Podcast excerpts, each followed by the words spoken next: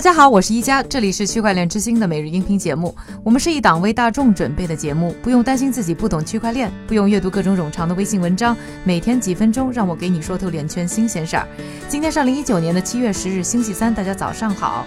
首先呢，我们来关注一个趋势啊，就是现在开始有一些交易所，比如说火币，比如说 ErisX，都开始提供呢所谓的主机代管服务，意思呢就是要把客户的服务器和交易所的服务器呢放在一起，这样一来呢，距离短了，投资者呢就能获得更快的，甚至高达一百倍的交易速度。这个速度差呢，会给很多的交易人员带来明显的优势。要知道啊，价格在短时间内是可能会发生巨大变化的。这其实呢是在美国股票市场当中啊非常平常的一个操作，就是高频交易。而更有意思的是呢，这些交易所呢对现在这项新服务呢完全没有收费，而是把它看作是吸引大客户的一个竞争优势。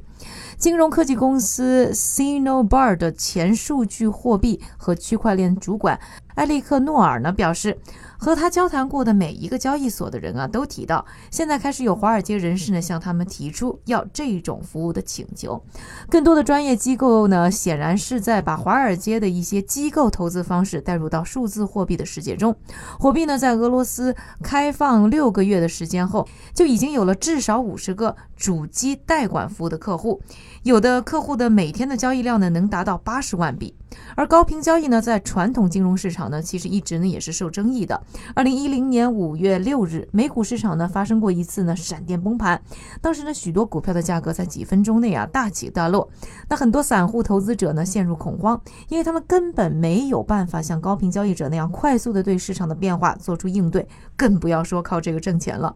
此外呢，芝加哥联邦储备银行呢也在二零一二年写道啊。高频交易的世界存在的一些利益冲突，一些呢高频交易公司呢拥有交易所的股权，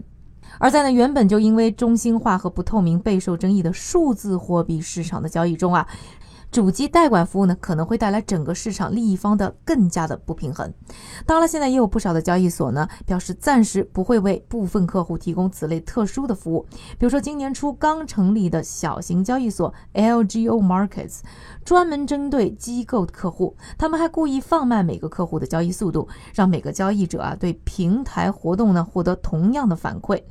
那 Kraken 的副总裁史蒂夫·亨特呢也表示，他们并没有呢特别的去优惠一些啊高频交易客户，而是希望呢所有的客户呢都能非常平等的进入市场。币安也同样是按兵不动。那综合来讲的话呢，一般呢有两方面的考虑，一个呢就是保护散户投资人，另一方面呢就是呢不希望暴露自己啊实际运营操作所在的司法管辖区。此外，还有人认为呢。在数字货币领域提供高频交易需要的主机代管业务呢，其实是没有必要的，因为呢，一些能够在股票市场呢发挥作用的套路，在数字货币行业呢却可能失效。具体的一些原因呢，因为时间关系呢，我们留在延展阅读当中和大家分享。关注我们的微信 next block n e x t b l o c，输入关键词高频交易就可以获得相关的延展阅读内容。下面的时间还是交给我们的韭菜哥，他为大家准备了一组呢链圈的最新快讯。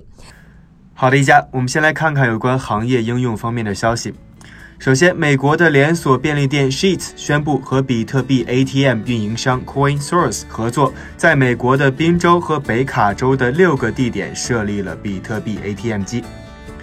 另外，中港食品安全交流协会最近发起了食品溯源注册计划，首批呢三十家食品企业将会参与运用区块链技术，从事食品和农产品的进出口。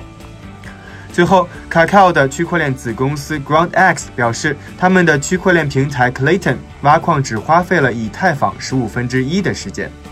莱特币的创始人李启威在接受采访时表示，莱特币目前正在尝试 Mimblewimble 隐私协议，想在莱特币上做一个拓展盒，类似侧链。这样一来呢，所有想要做这类尝试的矿工就可以在侧链上进行尝试。